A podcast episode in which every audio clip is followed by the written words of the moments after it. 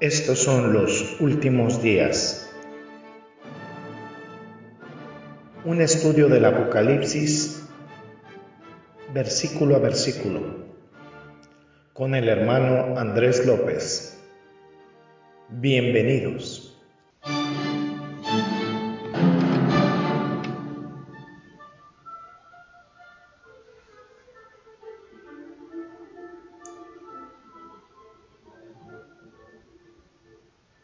¿Qué tal, qué tal amigos? Bienvenidos a este, esta nueva emisión de su programa, nuestro programa, Los Últimos Días.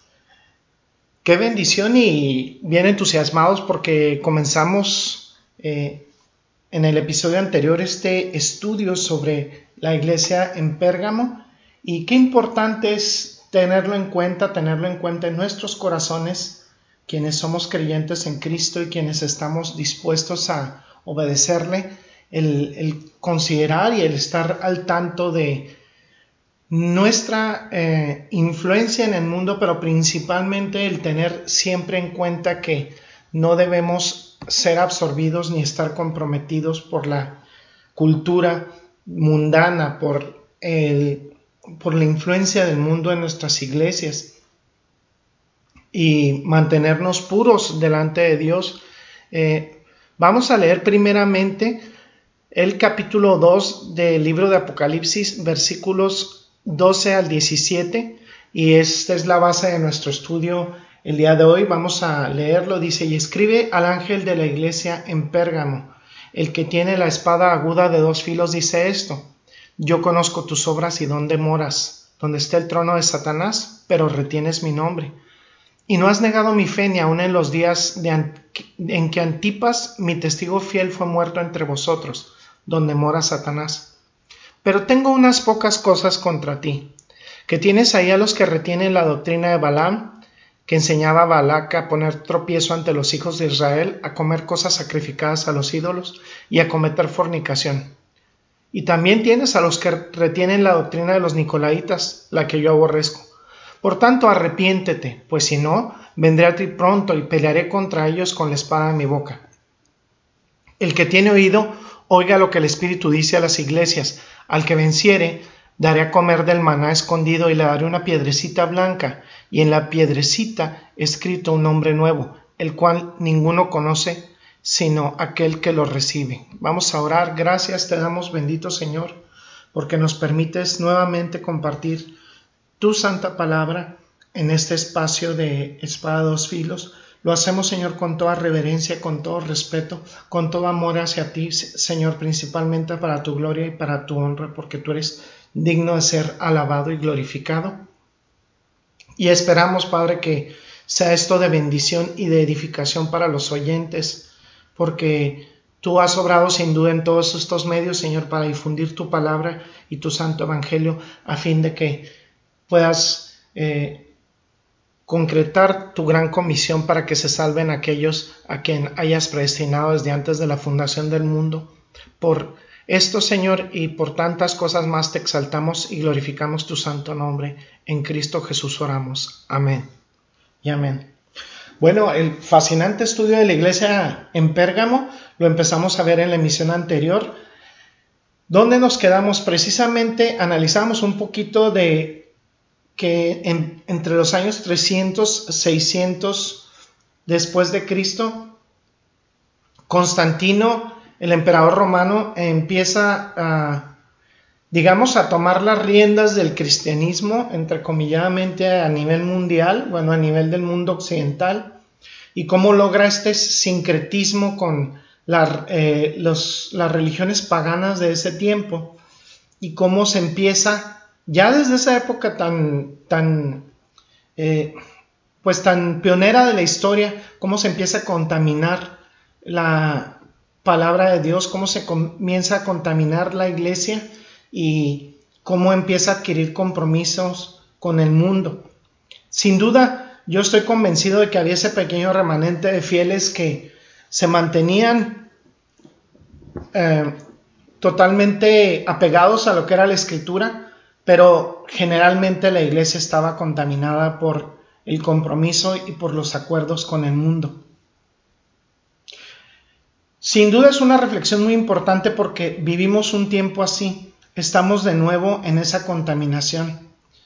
A pesar de que sucedió lo de la reforma y todos estos cambios que fueron muy positivos para la iglesia, la iglesia se ha vuelto mundana. La iglesia liberal o muerta, como podemos llamarla hoy, se ha apartado de la verdadera fe. Abrazan al mundo y todos ellos están a nuestro alrededor. Estas denominaciones en su mayor parte han muerto en términos de vida espiritual y viven solo de nombre. Se dicen cristianas, se dicen de Cristo, pero son impuras. La iglesia se ha vendido a Satanás, se ha casado con el mundo y desde hace mucho tiempo Cristo la ha juzgado y la ha despojado de cualquier tipo de poder o influencia espiritual. Lo vemos en estas congregaciones. Sin duda yo he sido testigo de congregaciones que están casadas con el mundo, que difunden barbaridades doctrinales, eh, basura eh, a nivel espiritual y no tienen influencia espiritual en sus miembros. Sus miembros no producen fruto. Viven en una serie de ritos y viven eh, en una, ahora sí, parece contradictorio y paradójico, pero una muerte espiritual. Ahí es donde estaba Pérgamo. Y es por eso que el Señor se identifica a sí mismo como el que tiene la espada, lo veíamos en la edición anterior. Él tiene la espada porque él ya está avisando del juicio. Vemos también al, corresponsal y a la propia ciudad. ¿Cómo era la ciudad? Bueno, eh, no, no es esto con el fin de que demos una lección de geografía ni de sociología, pero es para tener una pequeña, un pequeño antecedente de lo que estamos hablando. Esta ciudad en particular, Pérgamo, se encuentra aproximadamente como a 200 kilómetros de Éfeso. Eh, Esmirna estaría a medio camino si nos mudáramos hacia el norte. La ruta de esas cartas sigue la ruta postal, ya lo decíamos en la introducción del libro de Apocalipsis. Y en, en, este caso, si alguien tuviera que entregar esas cartas, pues tomaría esa ruta postal para entregarlas. Éfeso es el punto de partida y luego Esmirna, que está aproximadamente como a 100 kilómetros, y luego más o menos como 100, 110 kilómetros más al norte se encuentra Pérgamo. Estaría más o menos como a 40 kilómetros tierra adentro desde el mar Egeo. En el lago, antiguo de Pérgamo hay, una, hay un pueblo hoy, en esa, en esa parte antigua de Pérgamo, y se llama eh, Bergama, es una corrupción de la palabra Pérgamo. Tengo entendido que todavía hay una pequeña comunidad cristiana en, en Bérgama. La leyenda dice que Pérgamo fue construida por un hijo de Hércules. Supuestamente fue construido en una colina amplia y fértil en la llanura del Caico, por ese hijo de Hércules. Cuando eh, Juan escribió esta carta, había sido la capital de la provincia romana de Asia Menor durante aproximadamente 250 y 300 años. La palabra pérgamo significa literalmente pergamino. El pergamino es un material de escritura elaborado a partir de piel de animal y aparentemente se desarrolló por primera vez en esa área. Y por lo tanto, la ciudad de Pérgamo tomó el nombre de ese material. Fue un importante centro religioso donde había cultos eh, paganos. Allí adoraban a Atenea, a Dionisio, eh, que también tuvo el nombre de Baco entre los romanos, dios de la borrachera, del libertinaje. Bueno, había un culto a Zeus. Todo este tipo de templos paganos estaban ahí. El culto al emperador romano también era muy grande ahí. De hecho, fue la primera ciudad del, antiguo mundo romano en construir un templo a César y fue construido en el año 29 después de Cristo, justo en la época en el florecimiento del ministerio de Jesucristo. Entonces el, culto al emperador había alcanzado ese estatus, ya no era visto como un líder político o militar, ya era visto como un dios, como una deidad. Y en esa ciudad construyeron el primer templo a César. Los años posteriores, pues, indicaron que se construyeron más templos, por lo que la ciudad quizá vio varios templos de adoración al César. Curioso, la iglesia primitiva estaba, digamos, aparejada históricamente con ese culto a César. Es decir, en el momento en que empezó el florecimiento del cristianismo con la iglesia primitiva, entonces se dio un mayor énfasis a este culto a César. Esta ciudad estaba entregada, la ciudad de Pérgamo, a, ese culto o adoración a, a César como Dios que cualquier otra ciudad en el antiguo territorio romano. Se habían desarrollado junto a ellos, junto a este culto a César como Dios, otras formas paganas de culto. Y mientras adoraban al César, pues adoraban a otras deidades o a otras personas. Lo que dificultaba el desarrollo del cristianismo ahí es que sin duda los cristianos no adoraban a César en absoluto. Adoraban únicamente a Cristo y solo a Él y se negaban a, una celebración que ocurría en un, día al año en que tenían que quemar incienso a César como Dios y por lo tanto perdían sus derechos de ciudadanía, perdían la vida en algunos casos. Entonces esto se había intensificado en Pérgamo, porque era, digamos, la ciudad capital del culto a César y probablemente pues se requería más de un día al año en esa ciudad porque tenía una población bastante considerable y había este culto a César. Y es lo que puede decir que precipita la fatalidad de lo que ocurre a los miembros de la iglesia primitiva en esa ciudad de Pérgamo. Ahora, en la ciudad de Pérgamo también había una gran universidad, una biblioteca, bastante notable en la antigüedad. Se, dice que existían 200.000 volúmenes de, de, estos pergaminos, eh, de esta forma en donde se escribían los libros en la antigüedad. Ahora, si nos detenemos nos damos cuenta de que eran volúmenes escritos a mano, escritos a mano, no existía la imprenta, no existía la impresión. Tardaría muchísimo tiempo, hasta alrededor del año 1500. Entonces tenían que copiarlos a mano y por lo tanto hablar de una biblioteca con 200.000 volúmenes es de importancia considerable para esa época, es decir, era un centro del conocimiento. De hecho, la biblioteca era tan importante que más tarde fue enviada a Egipto como un regalo de Antonio a Cleopatra. Entonces tenía esta ciudad cierta prominencia y cierta importancia. ¿Qué podemos decir de la iglesia en Pérgamo? Bueno, de la ciudad pasamos al análisis de la iglesia. En realidad no sabemos mucho de la iglesia en Pérgamo históricamente. Vemos un poco eh, de algo que se menciona en el capítulo 16 del libro de Hechos. Vamos a ir un poquito al capítulo 16 del libro de Hechos y fíjense en el versículo 8 lo que podemos ver ahí en Hechos. Hechos 16, 8. Fíjense lo que dice. Dice, y pasando junto a Misia, descendieron a Troas.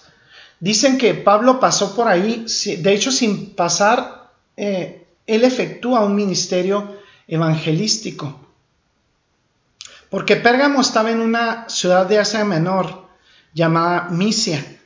Entonces, eh, aquí vemos en el 16.8 que menciona a Misia. Entonces, no, no eh, eh, menciona a la región, pero no menciona en sí a la ciudad de Pérgamo. Pablo pasa por ahí, efectúa algún ministerio y lleva a algunas personas a efectuar esa, digamos, esa fundación de la iglesia en Pérgamo que probablemente estaba en una carretera de peaje. La carretera de peaje romana a través de Misia, que es la región, y Pablo quizá pasó por ahí. No sabemos en efecto históricamente si tuvo o no un ministerio ahí. Pero a, eso, eh, nos refiere la escritura. Podemos ver, vamos a ver un poquito lo que es el mismo capítulo perdón, el capítulo 19 del libro de Hechos, versículo 10, dice, y así continuó por espacio de dos años, de manera que todos los que habitaban en Asia, judíos y griegos, oyeron la palabra del Señor Jesús. Pablo, sin duda, se enfatiza en la escritura su ministerio en Éfeso.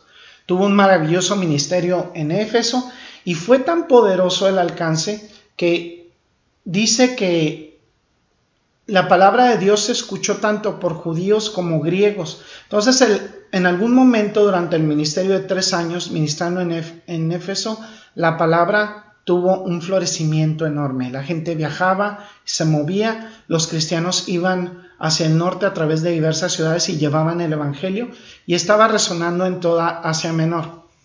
Tenemos que ubicarnos en este momento histórico y fíjense lo maravilloso que produjo la palabra de Dios en ese entonces. Digamos que intensificó los viajes en general, pero principalmente los viajes misioneros. Los viajes misioneros, las empresas misioneras y la multiplicación de iglesias fue considerable. Durante ese periodo de tiempo sin duda se fundó la iglesia de Pérgamo. Una atmósfera muy pagana, sin embargo, completamente perversa y ajena al testimonio cristiano. Y en medio de esto estaba situada la pequeña iglesia a la que Cristo dirigió la carta. De hecho, en el versículo 13 vemos eh, que Jesucristo hace una mención precisamente a la situación que tenía y dice en el versículo 13 del capítulo 2 de Apocalipsis, dice, yo conozco tus obras y dónde moras, donde esté el trono de Satanás, pero retienes mi nombre y no has negado mi fe, ni aun en los días en que Antipas, mi testigo fiel, fue muerto entre vosotros, donde mora Satanás. Lo vuelve a enfatizar. Él dice, sé dónde moras, donde está el trono de Satanás. Satanás tiene sus operaciones en todo el mundo. Sin embargo, en ese momento, Jesucristo advierte que tiene su trono ahí. Esa es una declaración bastante sorprendente. No hay que equivocarnos y pensar que literalmente su trono está ahí. O sea, su trono está en el infierno, entre comillas. Pero en este mundo, el campo de operación de Satanás estaba ahí. El infierno es su lugar de encarcelamiento, pero este es su lugar de operación. Sabemos que Satanás es el amo de este mundo, pero este es el campo de operación en ese momento, así, así, lo refiere Jesucristo. El infierno es lugar de encarcelamiento y ahí opera se desata en esta ciudad. Algunos en la iglesia de, Pérgamo han sido víctimas directamente de Satanás, del paganismo. Están completamente envueltos, enredados y por desgracia incluso de ellos, algunos de ellos casados con el mundo o la mayoría de ellos. Francamente no se, no se refiere a una persecución, pero el tipo de compromiso, la situación del compromiso en una iglesia es la forma más rápida de destruir la vida, el florecimiento y el testimonio de una iglesia. Y lo podemos ver en la actualidad.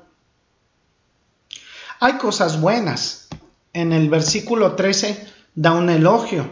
Dice, pero retienes mi nombre y no has negado mi fe. Lo dice en el versículo 13. Dice, yo sé dónde moras, donde está el trono de Satanás. Existe oposición satánica ahí. Ahora la, la gente podemos decir, ¿cómo interpretaríamos eso? Simplemente lo interpretaríamos como está escrito. Satanás obviamente se había establecido ahí, había, establecido su centro de operación. No sé por qué, mm, no, no, no tenemos a lo mejor detalles específicos históricamente, pero eh, lo había hecho. Era la sede de su autoridad. Eh, lo hace notar, dice, donde moras está el trono de Satanás, es una marca de residencia permanente. El poder satánico sin duda estaba manifiesto en esa ciudad. Ahora en Esmirna también tenían una sinagoga de Satanás y lo vimos en el estudio anterior, en el versículo 9 de este mismo capítulo. Pero aquí en Pérgamo se encuentra el mismo trono de Satanás. Cuando se refería en el versículo 9 al, al trono de Satanás, en el capítulo 2, era el judaísmo pervertido, el, perdón, la sinagoga de Satanás era el judaísmo pervertido.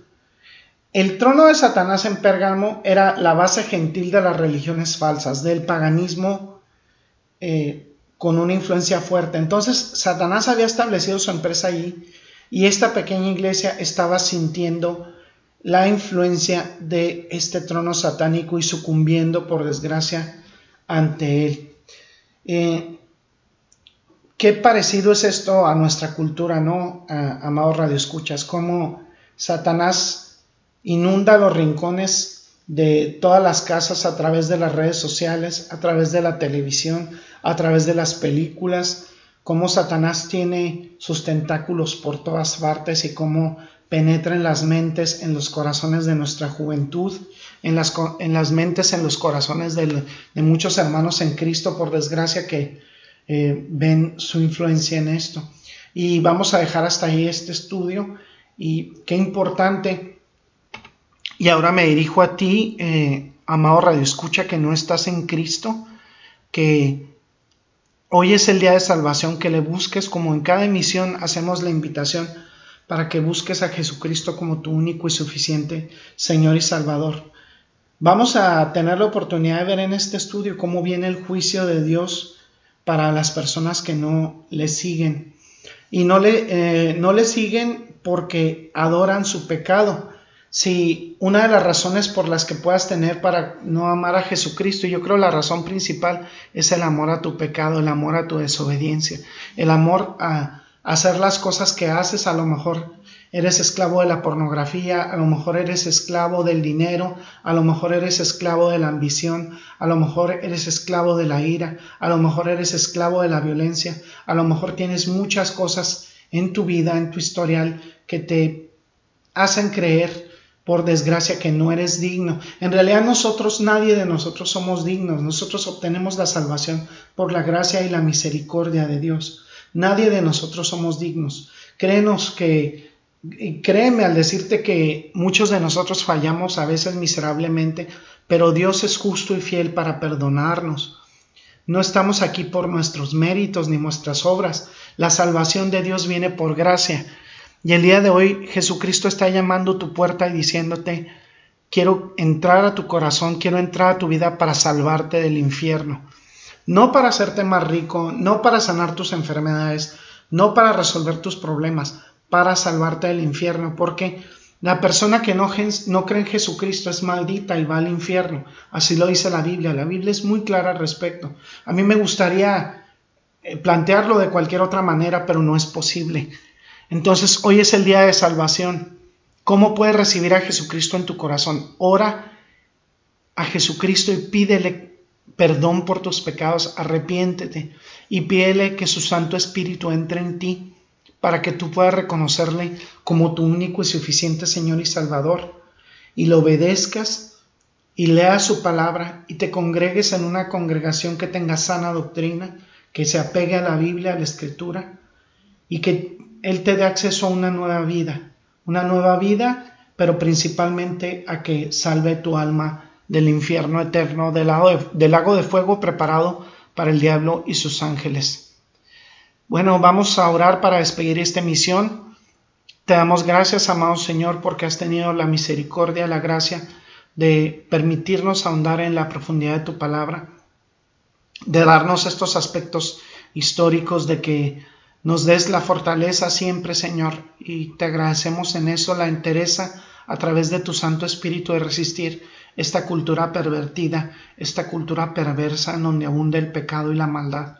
Gracias Señor porque has tenido misericordia y has guardado nuestros corazones y sabemos que nos has brindado a quienes confiamos en tu amado Hijo Jesucristo a través de su muerte y su resurrección, a quienes confiamos en Él como nuestro Señor y Salvador, la salvación eterna. Gracias Señor por esto y por tantas cosas Señor, te exaltamos Bendecimos y glorificamos tu santo nombre por siempre. En Cristo Jesús oramos. Amén y amén. Bueno, este ha sido este episodio de su programa Los Últimos Días. Los esperamos para nuestra siguiente misión.